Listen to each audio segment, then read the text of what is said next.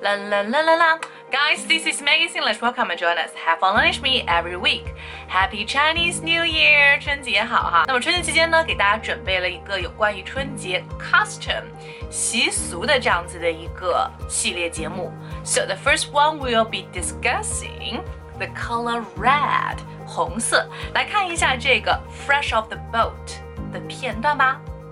Thank you for asking. The color red represents good luck and happiness. Fresh of the boat 是我非常喜欢的一部美剧哈，讲的主要是一个华人在美国生活的这样子的一个状态，以及建立家庭之后孩子们的一些成长的这样一个记录，大家可以去看一下这部美剧。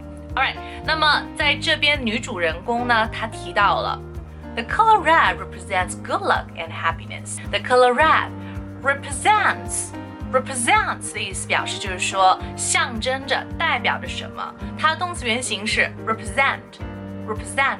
注意一下，这个重音是在 s e n t，OK？zent，represent，represent，嗯，不是 represent，yes。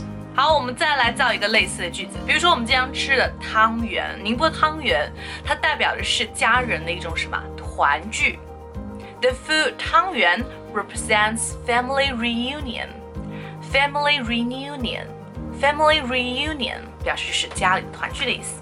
Did you get it? I hope you enjoyed today's video. Please give me a thumb up or share it to your friends. 如果你喜欢这个视频的话，记得点赞或者分享给你的朋友啊，让更多的一些朋友加入到我们的口语社群中来。我的微信是三三幺五幺五八幺零。Okay, please join us and discuss all the beautiful stuff around the world and also tell me about your life more. Okay? So enjoy your feast during the Chinese New Year. Don't get fat. Bye, ciao.